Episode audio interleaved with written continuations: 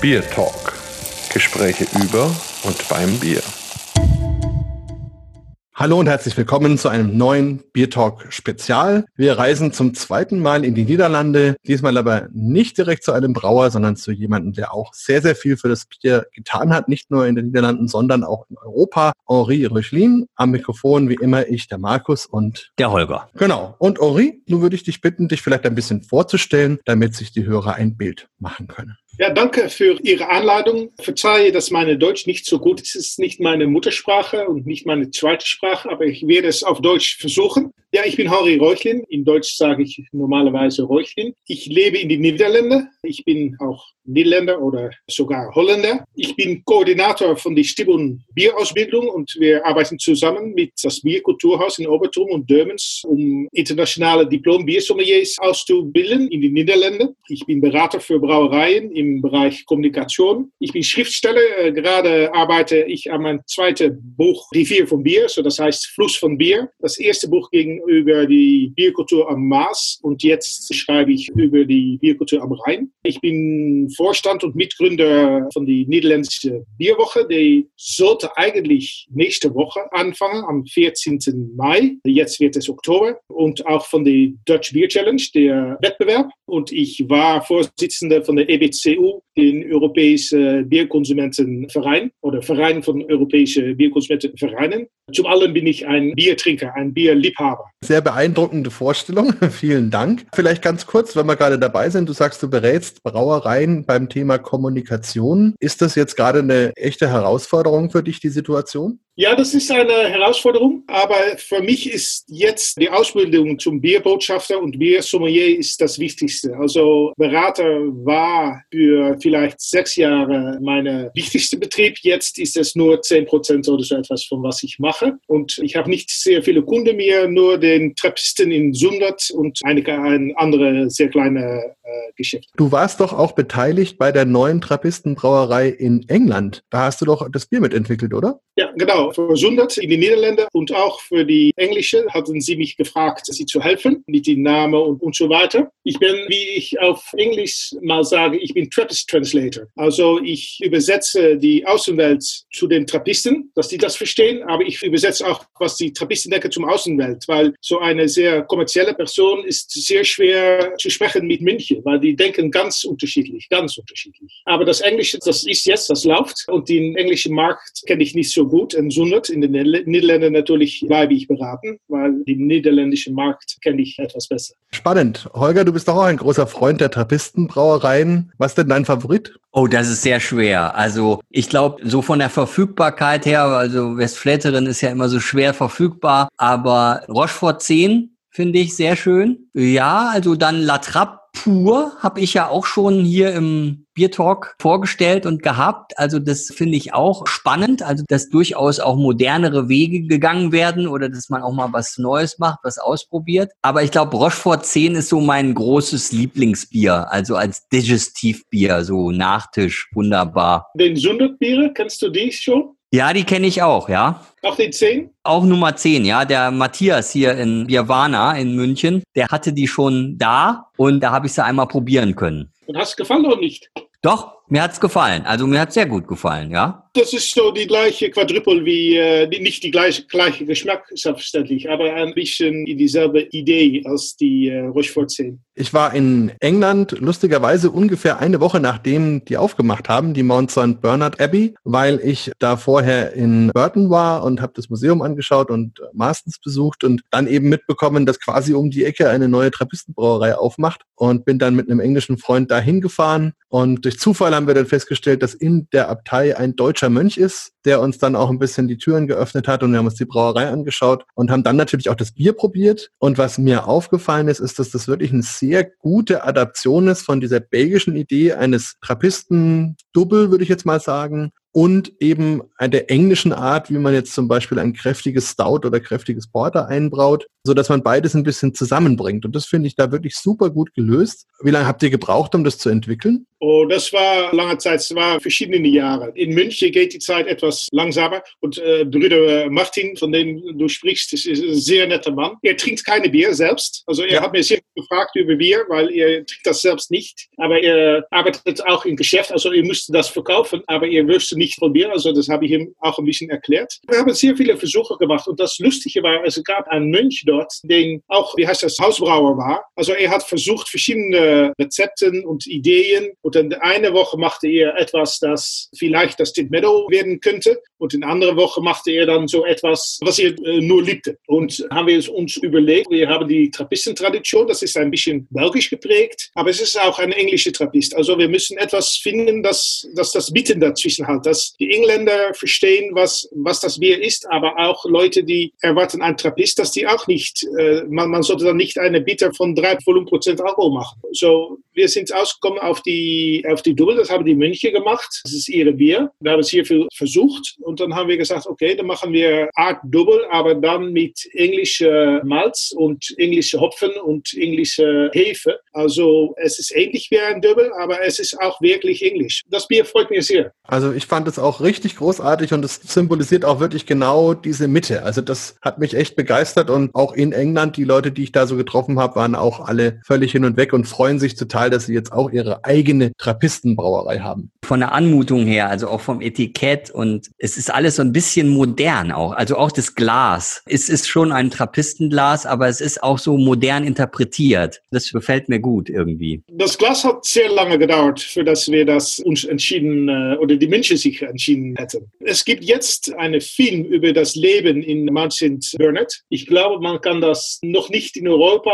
sehen, aber in die UK äh, schon. Das heißt Outside the City. Und dann kann man das Münchner Leben wirklich sehen und dann kann man auch sehen, wie man sich entschieden hat, um so eine Brauerei anzufangen. Ich hätte noch eine Frage und zwar hast du gerade gesagt, es ist sehr schwierig zu übersetzen, weil die Trappisten ganz anders denken auch, ja. Also es ist eine ganz andere Welt, ganz unterschiedlich zu unserer Welt und hinein zu kommunizieren und heraus zu kommunizieren ist jeweils ein bisschen schwierig. Und hättest du Beispiele? Also kannst du das mal beschreiben? In Sunde zum Beispiel, wir, wir, haben so eine Kette von Bierhändlern. Und ich hatte gefragt, okay, von Positionierung, wie, wie heißt das, Marketing, willst du deine Bier in so eine Kette haben oder nicht? Und da hat man mir gesagt, die Kette, die kennen wir nicht, den Markt kennen wir nicht. Also das ist das Größte in die Niederlande. Da hat man gesagt, oh, lass mich überlegen. Und dann zwei Wochen später wusste man alles über die Kette mit Geschäftsziffer und alles, was man auf Internet finden könnte. Aber man war noch niemals in so einem Laden gewesen, so einem Geschäft. So, dann ist es immer schwierig zu verstehen, wie es wirklich geht. Weil die Mönche, die Trappisten, wie man wahrscheinlich wisst, die leben, wie heißt das, separat von der Welt. Die suchen so wie, wie Hermiten, dass die nach sich selbst suchen. Also jetzt in dieser Corona-Zeit sind wir alle ein bisschen Mönch, aber man geht nicht oft nach außen. Also wirklich, wie es geht in einen Bar, das weiß man nicht. Wenn man so einen Mönch zu einer Bar mitnimmt, das Erste, was er sagt, es gibt so viel Geräusch, das ist so viel Lärm.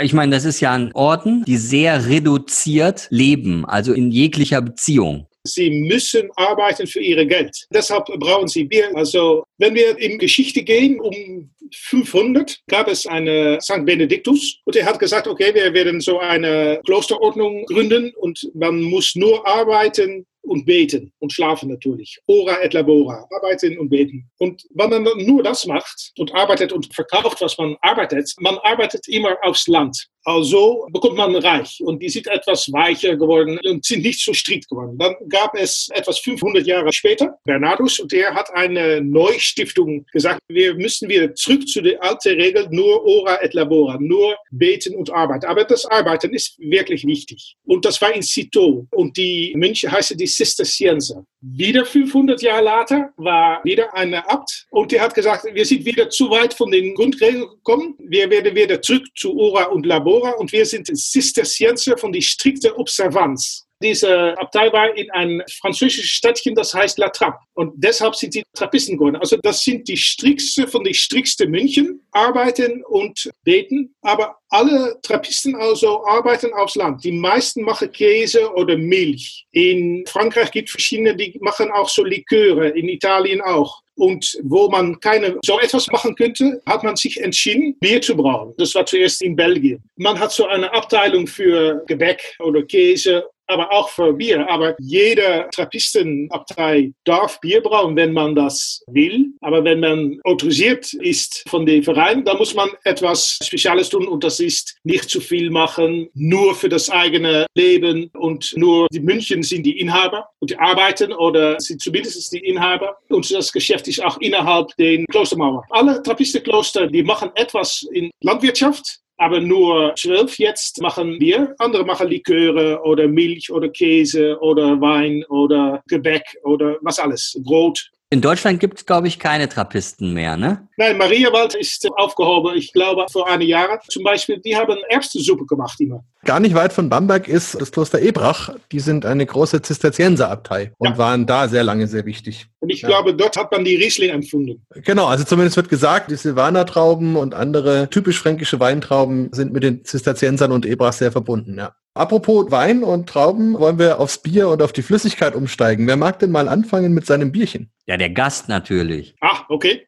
Das bist du. ja, das, das bin ich dann. Ja, ich habe mich ein Bier mitgenommen. Das ist zwar kein Bierchen und wir haben schon von einem gesprochen, weil das ist den äh, Sunde Trappist 10. Mm. Vielleicht ein bisschen früh jetzt für das Bier, aber wenn man in Lockdown ist, ist es immer gut, gutes Bier zu trinken. also.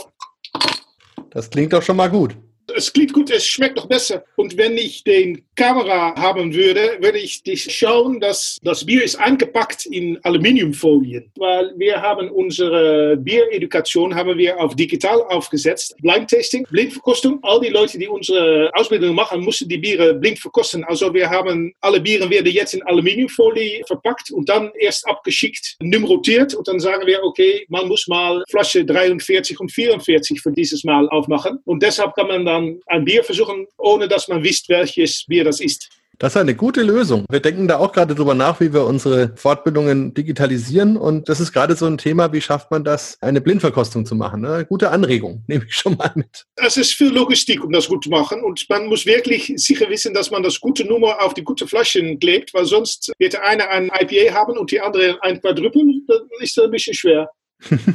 Gibt eine große Diskussion. Ja. ja. Nummer 10 ist ein Double was du da jetzt hast? Ist ein Quadruple und es heißt 10, weil es hat 10 Volumenprozent Alkohol. Und wenn ich rieche, dann habe ich etwas von Lakritz und Salmiak und auch etwas von Pflaumen, ein bisschen Schokolade und ein bisschen grüne Pfeffer dazu. Das hört sich sehr spannend an. Ja, auch Geschmack ist sehr vollmundig, aber auch ein bisschen süß natürlich, wie es sein soll mit einem Quadruple. Er ist trocknend. Man macht immer wieder eine neue Schluck versuchen. Also es ist auch ein bisschen ein gefährliches Bier. Die schönste Blume wachsen immer am Rande der Abgrund, nicht? Das stimmt, das ist ein schöner Spruch. Muss ich viel dran denken, wir sehen uns ja oft bei Bierwettbewerben, wo du ja auch oft in der Jury sitzt und wir sind ja dann oft damit konfrontiert, dass wir 50, 60, 70 solche Biere an einem Tag bewerten müssen und da braucht man schon sehr viel Disziplin, auch wenn viele schöne Blumen dabei sind.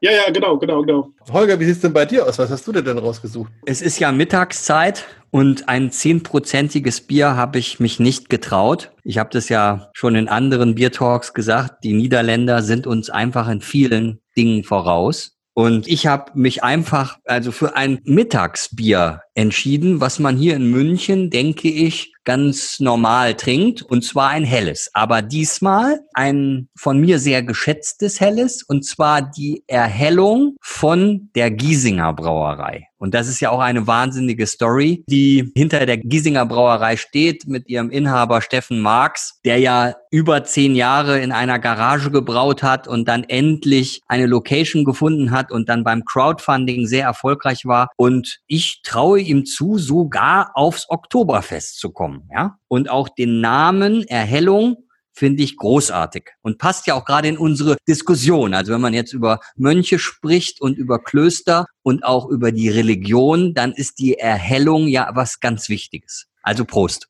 Prost. Prost. Dann muss ich mir meins jetzt auch mal einschenken, damit wir dann wieder reden können. Lustigerweise, ich wusste gar nicht, dass wir so viel über das Thema Kloster reden, aber ich habe mir tatsächlich auch ein Klosterbier rausgesucht. Und zwar von der Klosterbrauerei Baumburg. Das ist sogar ein bisschen näher bei Holger als bei mir, nämlich eher im Süden von Bayern, aber eine ganz, ganz sympathische Brauerei im Chiemgau, wo ich sehr gerne und sehr oft bin, die auch eine ganz große Bandbreite von verschiedenen Bockbieren haben. Und einen der Braumeister kenne ich auch ganz gut, den Andreas, und der hat mir neulich seinen Märzen Spezial in die Hand gedrückt. Und das habe ich noch nicht probiert, steht ganz lange schon bei mir im Kühlschrank und jetzt ähm, mache ich es mal auf.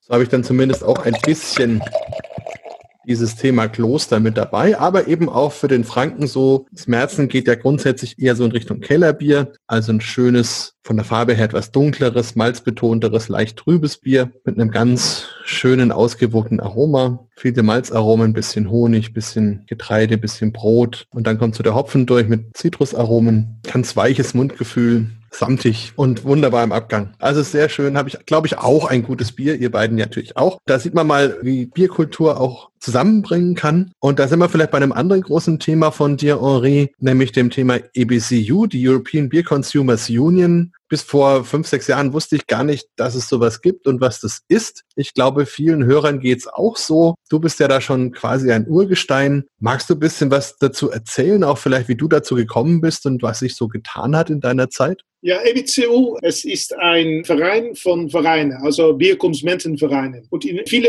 äh, europäische Länder gibt es so eine Bierkonsumentenverein. Die erste, die sind so etwas Mitte Jahre 70 und in, in den Jahren 80 hat die angefangen. Die erste und die bekannteste ist Camera in England, in die Großbritannien, weil die Konsumenten haben sich bekämpft um das Verlust von die traditionelle Bierkultur, dass es nur Lager gibt und nur Pils. Und so etwas gab es zuerst in Großbritannien, dann hat man das auch in den Niederlanden, das heißt Pint, und in Belgien gehabt und dann auch in Dänemark und quasi überall in Europa. Aber Ebizu war lange Zeit ein bisschen wie ein Donut, weil es gab ein großes Loch in Mitte und das war Deutschland. Weil ihre Bierkultur ist etwas anders als in die meisten europäischen Länder, dass es gibt nicht oder es gab nicht von den großen Bierkonzernen, die wirklich die ganze Bierkultur wegrasiert haben. Sonst haben noch viele von den kleinen Brauereien. Jetzt gibt es auch von den Großbrauereien, aber es geht etwas langsamer vielleicht in Deutschland. Also es gab nicht so einen Bierkonsumentenverein in Deutschland, aber in die meisten europäischen Länder schon, auch in Polen und Tschechien. Also das war, um die alte, die traditionelle Bierkultur zu helfen und zu schützen. Und jetzt natürlich mit den sich ändernden Bierkultur, die wir überall haben, sind die Konsumentenvereine auch wirklich Botschafter von die neue Bierkultur bekommen. Und ich bin, ja, seit ich Student war, bin ich sehr begeistert von Bier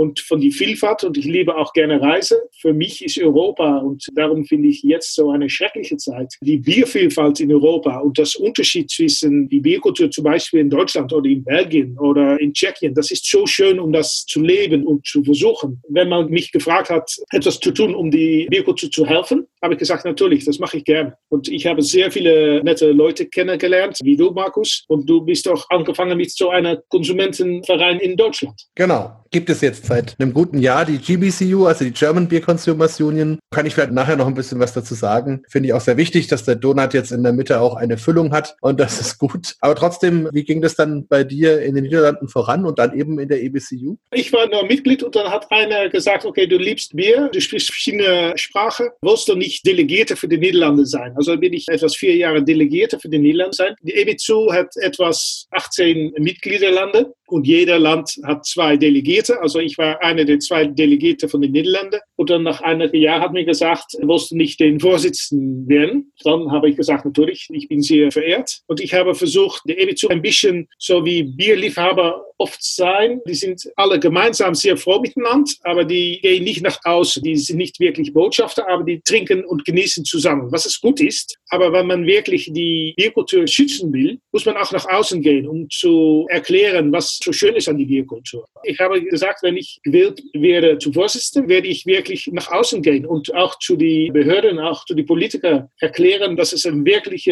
schöner Schatten ist fast in Europa, was wir haben mit der Bierkultur, die Biervielfalt dass wir also da nicht so viel Akzise aufmachen sollten und dass wir die Kleinbrauereien helfen sollen, weil die sind wichtig für die lokale Ökonomie. Ich habe die EBZU etwas geöffnet nach außen. Holger, hast du davon schon mal was mitbekommen früher? Nee, eigentlich nicht. Also ich habe das erst durch dich mitbekommen. Also das ist einfach eine Sache, die in Deutschland, denke ich, eher nicht gekannt wird. Oder ich habe mich nicht richtig informiert oder so, ich weiß nicht. Aber ich habe das erst durch dich mitbekommen. Ich finde es sehr schön, dass man das miteinander verbindet. Letzten Endes zeigen ja jetzt eigentlich alle unsere Aktivitäten, wie glücklich die Leute auch sind, einfach diese Biervielfalt auch mal kennenzulernen. Also gestern zum Beispiel, gestern Abend bei der Verkostung war das ja auch zu spüren und auch hinterher haben das ja viele im Feedback auch gesagt, dass sie sehr überrascht sind, was sie noch alles nicht gekannt haben und sie haben dann ja auch zugegeben, dass sie das freiwillig nicht gekauft hätten. Das ein bisschen mehr in den Fokus zu rücken, finde ich schön. Also, dass man einfach sagt, mein Gott, wir sind ja eigentlich, man kann ja sagen, weltweit sind wir die Quelle aller Stile, oder? Also, ich meine, da gibt es eben die britische Bierkultur, die belgische Bierkultur und unsere, wo dann natürlich die böhmische Bierkultur auch noch dazugehört und auch die österreichische und die Schweizer Bierkultur natürlich auch. Aber das sind ja so diese drei Hauptkulturen, oder? Würde ich sagen. Deutschsprachige Bierkultur, britische Bierkultur und belgische Bierkultur. Und daraus leitet sich ja alles ab und darauf immer wieder hinzuweisen, wie toll das ist, das finde ich wichtig auch. Die Idee dahinter ist natürlich, also einerseits das zu schützen und auch die Leute aufzuklären und auch zu vernetzen. Das ist natürlich auch ein wichtiger Punkt. Und der andere Punkt ist natürlich auch der, für den Konsumenten tätig zu sein, weil natürlich die Hersteller in gewisser Weise eine Lobby haben und der Staat sowieso eine Lobby hat, aber eben die, die das Bier dann konsumieren, oft nicht mit einer Stimme sprechen. Und ich glaube, das ist in Deutschland auch so das Thema, dass wir halt eigentlich keine einheitliche deutsche Bierkultur haben, weil Deutschland als Land ja verhältnismäßig jung ist, eigentlich ja erst seit 1871 so wirklich existiert. Und vorher gab es ja diese ganzen unterschiedlichen Teilstaaten. Und jeder dieser Teilstaaten hat seine eigene Bierkultur. Das kann relativ großräumig sein, wie in Bayern oder in Franken, aber auch sehr kleinteilig, wie zum Beispiel in Köln oder in Düsseldorf oder in Berlin oder in Hamburg. Und jeder versteht unter Bier und Bierkultur und seinem Bier und Lieblingsbier und so immer was völlig anderes. Und ich glaube, der wichtigste Punkt, den wir auch in der GBCU haben, genauso wie in der EBCU, ist einfach diese Tellerränder bisschen zu überschreiten, die Leute aufzumachen, ihnen zu zeigen, was es noch so alles gibt und im Grunde alle in dieser Begeisterung für das Thema Bier zusammenzuführen und zu sagen, okay, Bierkultur ist überall anders, aber überall schön und überall schützenswert und gerade in Europa kann man da das sehr schön zusammenleben. Also fand ich jetzt zum Beispiel, weiß nicht, ob der Ori das bestätigen kann, auch so schön, dass man eben zum Beispiel Leute aus Portugal, aus Spanien, aus Finnland, aus Italien, aus Griechenland hat. Also überall, wo man jetzt vielleicht gar nicht so mit Bier assoziiert erstmal und merkt, okay, da gibt es überall diese Bewegung, diese Begeisterung und das ist total schön, mit diesen Leuten zusammenzuarbeiten. Ja, und es gibt so viele schöne Biere, zum Beispiel in Finnland. Das war nicht ein Land, wo ich zuerst gedacht hatte, das gibt schöne Biere, aber es gibt eine Bierkultur, Sachti, eine Braunbier, das eben nicht gekocht wird, mit Wacholder gewürzt und nicht immer mit Hopfen. Eine wunderbare Bierkultur und das ist, weil das Bier sich nicht sehr gut transportiert, ist das sehr lokal, aber das gibt es Nationalwettbewerbe und Meisterschaften und ich war da einmal und das war eine meiner besten Biererinnerungen, weil das Bier ist wunderbar, sehr frisch und die Leute lieben sich am Bier brauen und Bier trinken. Und dann in Finnland natürlich gibt es nachher den Sauna. Das ist auch immer schön. Das ist ein guter Zeitpunkt für das Stichwort Kopfkino. Ich kenne da ein schönes Foto von dir, wie du in irgendeiner Art Badewanne in einem See treibst nach einem Saunagang. Also das muss, glaube ich, ein tolles Erlebnis gewesen sein mit Sauna und Bier in Finnland, oder? Ja, ja, ja, ja, das ist, das ist, das ist großartig. Holger, wie geht's dir mit deinem Hellen? Wunderbar, mir geht es wunderbar mit meinem Hellen und ich habe auch ein Erlebnis mal gehabt in Finnland in einer Sauna. Da war ich auch mal und da kam dann so ein Saunameister, so ein Bademeister rein und hat wirklich, also gefühlt fünf Liter oder noch mehr dann auf den Ofen geschüttet, ja. Also, und das wurde dann so heiß, ja. Und niemand ist raus und ich natürlich auch nicht, weil ich wollte natürlich nicht irgendwie als der Warmduscher oder in der Sauna unten sitzender sozusagen mich outen, ja. Aber das war so wahnsinnig heiß und dann habe ich gedacht, ich habe es überstanden und dann kam der wieder rein und hat es nochmal gemacht, ja. Also es war unerträglich, aber die Finnen sind hart da im Nehmen und, und die können auch was vertragen, also Richtung Bier und so, holla die Waldfee, sage ich euch. ja, Henri, was wären denn Tipps von dir, wenn wir in die Niederlande fahren und vielleicht mal drei, vier Tage Bier kennenlernen wollen? Welche Brauereien sollte man denn unbedingt besucht haben? Ich glaube, man kann sich informieren. Es gibt eine sehr interessante Site, das ist die Stiftung von der holländischen Bierkultur. Und die hat so eine Google Maps von äh, Holland mit alle Brauereien äh, darauf. Das Interessante ist, wir natürlich haben auch etwas unterschiedliche Bierkultur. Also im Süden ist es mehr belgisch geprägt, im Westen ist es etwas mehr amerikanisch geprägt, etwas hopfiger. Rotterdam und Amsterdam haben eine sehr interessante Bierkultur, aber auch im Süden und sogar im Norden gibt es, es gibt so viele, um etwas wirklich hinauszunehmen. Das ist nicht gut für die Leute, die ich dann nicht nenne. Das geht mir auch immer so. Aber gibt es denn zum Beispiel einen Bierstil, wo du sagst, das ist in Holland oder Niederlanden wirklich was Besonderes und vielleicht auch ein Essen, was man dazu dann genießen kann? Ja, ich glaube, das Interessante in die Niederlande ist, weil wir hatten fast unsere Bierkultur verloren. Es gab nur Pils, Pils und vielleicht ein holländischer Bockbier im Herbst. Also das Interessante von den Niederlanden jetzt für die Brauer ist die Experimentation. Dutch Design kennt man auch als lustig und kreativ und das Dutch Design geht auch in das Geschmack her. Also ich glaube, das sind sehr viele Brauereien, die auf sehr interessante Weise neue Geschmacke, neue Hopfen hineinbilden. Das mache ich sehr gern. Die Lust zum Experimentieren, das ist immer schön, obwohl man dann oft manchmal vielleicht ein bisschen zu weit geht und da muss man wieder etwas zurück zu, dass man etwas trinkt, das auch zu genießen ist, weil das ist doch das Wichtigste, dass das Bier zu genießen ist und dass man auch ein zweites Glas, was in den Niederlanden wirklich das Barfood ist. Wir nennen der Bitterball. Das ist so eine frittierte Krokette mit Kalbfleisch, Ragout darin. Man kann das auch mit Garnelen und jetzt mit rote Beeten. Ist das äh, deutsch oder nicht? Mhm, ja. Und das ist wunderbar mit Guacamole und zum Beispiel eine alte Krieg. Man hat so sehr viele von diesen Bitterballen, auch mit Käse, sehr wichtig für Holländer natürlich. Und Käse und Bier ist eine wunderbare Kombination, weil die Käse ist Salz und ein bisschen fettig und das Bittere und auch die Kohlensäure von das Bier, das nimmt dann wieder die Fettigkeit weg. Für mich ist Käse und Bier die eine Heiratung im Himmel, Match made in heaven. Perfekt. Ich glaube, dazu müssen wir auch mal eine Spezialsendung irgendwann machen, dass wir uns mal nur dem Thema Käse und Bier widmen. Da können wir dich ja wieder anrufen. Aber ich muss noch mal, ich muss noch mal betonen, also Bitterballen kenne ich natürlich auch wunderbar. Und wir hatten ja mit dem Uwe auch schon das Thema Frikandel Spezial und so weiter. Also wir müssen diese Reise in die Niederlanden machen, Markus. Wir müssen das machen. Also unbedingt. Wird gemacht und von der werden wir auch berichten und wir werden dann auch den Henri besuchen und dann nochmal persönlich anstoßen. Ich bedanke mich ganz, ganz herzlich, dass du dir die Zeit genommen hast und dich ein bisschen mit uns unterhalten hast. Sehr spannend über die Klosterbrauereien und auch über die EBCU und deine Arbeit. Ich wünsche dir alles, alles Gute und dass du auch gut aus der Krise rauskommst und gut weitermachen kannst und dass wir uns bald persönlich wiedersehen können. Ich hoffe, dass es bald wieder möglich ist, hin und her zu reisen und die europäische Bierkultur zu genießen. Und Reh, auch von meiner Seite herzliches Dankeschön. Sehr interessant. Das war wirklich ganz toll und tot ziens. Tot ziens. Cheers. Cheers. Bier Talk. Der Podcast rund ums Bier. Alle Folgen unter www.biertalk.de.